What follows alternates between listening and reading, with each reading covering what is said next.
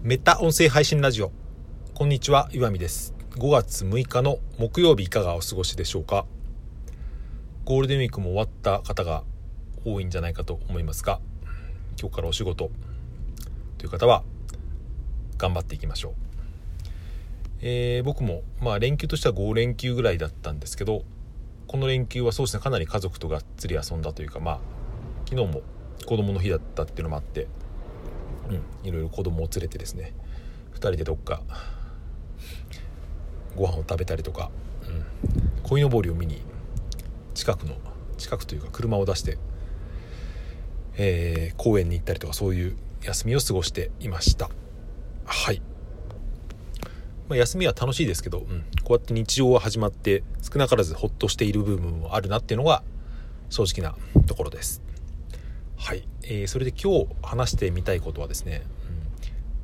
うん、できない理由できない人のできない理由ってのは、うん、できる人にはわからないっていうような話をしてみたいと思います。これ思ったきっかけはですねスタンド FM でよくコメントとかくださって僕もよく聞いてるですね忠信さんという方がいるんですけど、まあ、僕の配信を聞いてる方は大体ご存知の方多いと思いますけど食卓 DJ 忠信さんっていう方の配信で最近の新しい配信でですね料理はお好きですかみたいなそんなタイトルだったと思うんですが、えー、料理についてですね、うん、語っていた回があってですねそれがすごく面白かったんですよ、うん、まあ、えー、細かくはですねリンクを貼っておきますのでその放送放送を聞いていただくとして、えー、まあ、簡単にどんな内容だったっていうのを簡単にかいつまんで説明をしますと、うん。料理をですね、うん、できない人の理由っていうのはですね、うん、あの何て言うか料理が苦手な人ですね苦手な人の理由っていうのはですねその調理方法とか、うん、レシピ的なことが分かんないとか覚えられなくてできないっていうんじゃなくてもっとですねその前後の言語化されていない部分にですね苦手なポイントがあるんじゃないかみたいな随分僕が勝手に解釈してる部分はありますけどそういう風な話があったんですよね。うん、そもそもはその田辺さん別の方の配信を聞いてですね、うん、男の料理について、うん、男はその思いつきでパッと料理をしてですね、うん、食食器とかそういう調理器具とか全部使って片付けのことは何も考えてないみたいなその主婦の方の配信を聞いて田辺さんがそう思ったらしいんですけど、うん、僕が面白いなと思ったのはそう、うん、できない理由がですね、うん、その本来とは思われてるのとは違うところにあるっていうつまり料理で言うとですね、うん、忠信さんが言うには料理っていうのは3工程あるというふうに言っていたのが面白くてつまり調理以外にですねその前後に献立を決めることと食材を買い出すところっていうその前があって 2, 2番目に調理があって3番目に後片付けがあるっていうですね、うん、これが混然一体となっているのが、まあ、家事としての料理だっていうことですよね。うん、それで多くの人はですね料理をしようと思うとその調理本とかレシピ本とかを買ってきたりですね、うん。まあ、クックパッドとかで調べてやるわけですけどそこに書かれているのはその3つの工程のうちの真ん中の2番目の工程だけっていうことですよね。うん、食材の選び方とか、うん、その余った食材をどうするかとか後片付けをなるべく簡単にする方法みたいなのはですねあまり言語化されていないと、うん、僕は思ったんですよね。もしかしたら最近はそういう本とかですね後片付けの本とか、まあ、YouTube とかあるのかもしれませんけど、うん、でも僕は知る限りはうんほとんどのですねその世の中の料理に関する情報っていうのはその真ん中のレシピ本とか調理関係のですね、うん、料理を作るのに特化したものだなっていう、うん、何が言いたいのかというとそれはですねその家庭の料理っていうことに関してはですね3分の1の項目でしかないっていうことですよね、うん、調理以外にも大変なことはたくさんあってそこは完全に忘れ去られているから、うん、料理が苦手な人はいつまでたっても料理が苦手なままだっていう話ですよね。うん。まあ、料理に関して言うと、まあ、僕の話をすると、うん、僕は割と一人暮らしで長かったっていうのとなぜかですね、うん、家を実家を出る前からですね何かに影響されて料理を作り出していたので割と料理はできるんですよね、うん、今でも土日とかはご飯を作ったりとかですね、うん、自分で僕天ぷらとか作るの好きなんですけど、うん、でもその片付けの例で言うと、うん、天ぷらを作った後はですね、うん、洗い物まで自分でやらないとですね 嫌がられるなってます。これはどうでもいい話ですけど。そうそれでまあ料理の話を熱くしてしまいましたけど僕はですねこの面白いなと思って今回話してみようと思ったのはこのできない理由が、うん、できる人には分からないっていうのが割と何にでも言えるなって思ったんですよね。例えばで言うと僕は今ブログを書いていてそれは音声配信をこれから始めてみようっていう人にですねこれからそういう人が増えると思ってそこをターゲットに絞ったサイトをですね、まあ、作って書いているんですけどなんか違うなって思ってですねちょっと更新が止まっている部分があってそれは本当に音声配信やりたいけどやり方が分かんないみたいな人がですね、うん、もしくは何かしらの、えー、壁があって踏み出せない人にはですね、うん、その人が知りたがってる情報っていうのは、うん、なんか別のとこに僕が思っていたのとは違うところにあるんじゃないかみたいなことがずっと頭の中でぐるぐるしてたんですけど、うん、割とそういうですねこのさっき言った今言ったみたいな料理の話と通じるところがあるのかなって思ったんですよね。うん、つまりまあ、うん、僕にはそのこれからやって始めようって思う人の、気持ちがよく分かってなかったというか、うん、つまり料理の例で言うとですね、うん、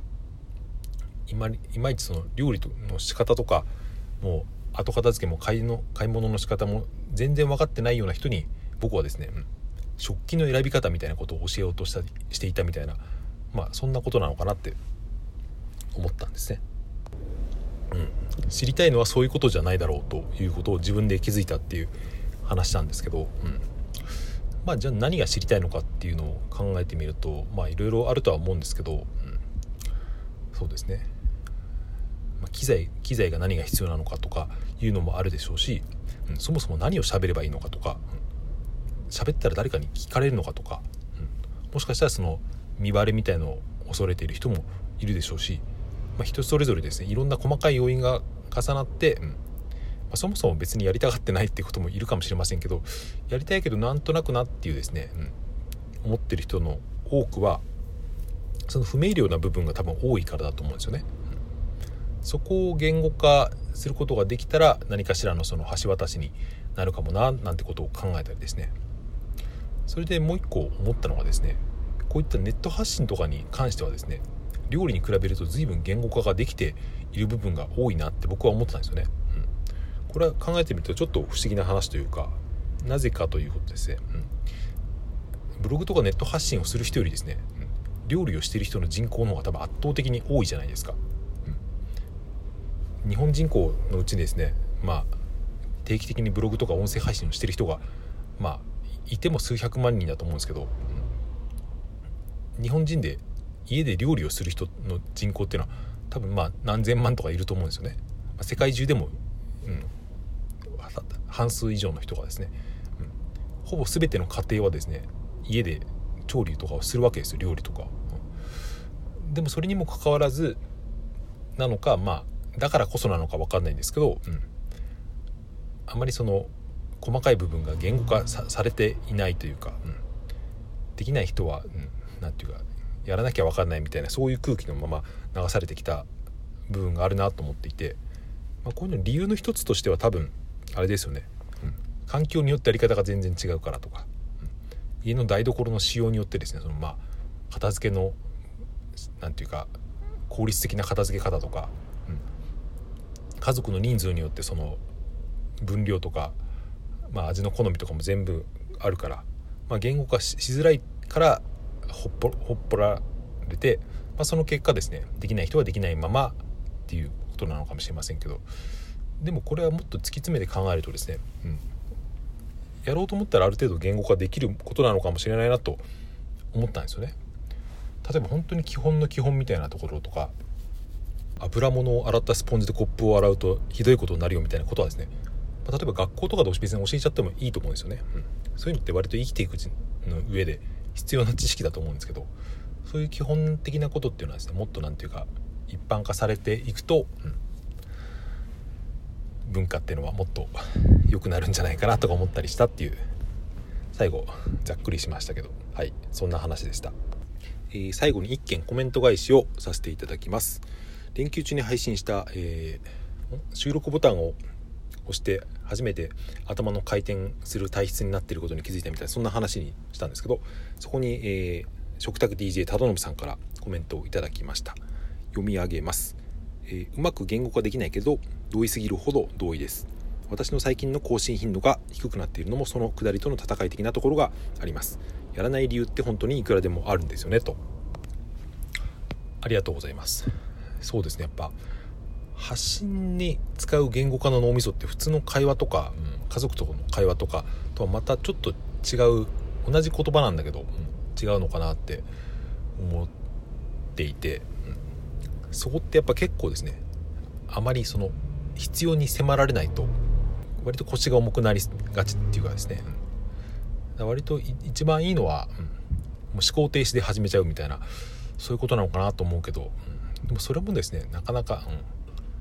うん、性格によっては僕もそうですけど、うん、割ときっちりやりたいタイプの人からするとなんか気持ち悪さが残ったりとかですねそういうのがあるのかなと思って、うん、ここは難しいところだと思いますがはいコメントありがとうございました。はいそんな感じで今日の配信は終わりにしたいと思います。お聴きいただいてありがとうございました、えー、素敵な一日をお過ごしください。さようなら。また明日。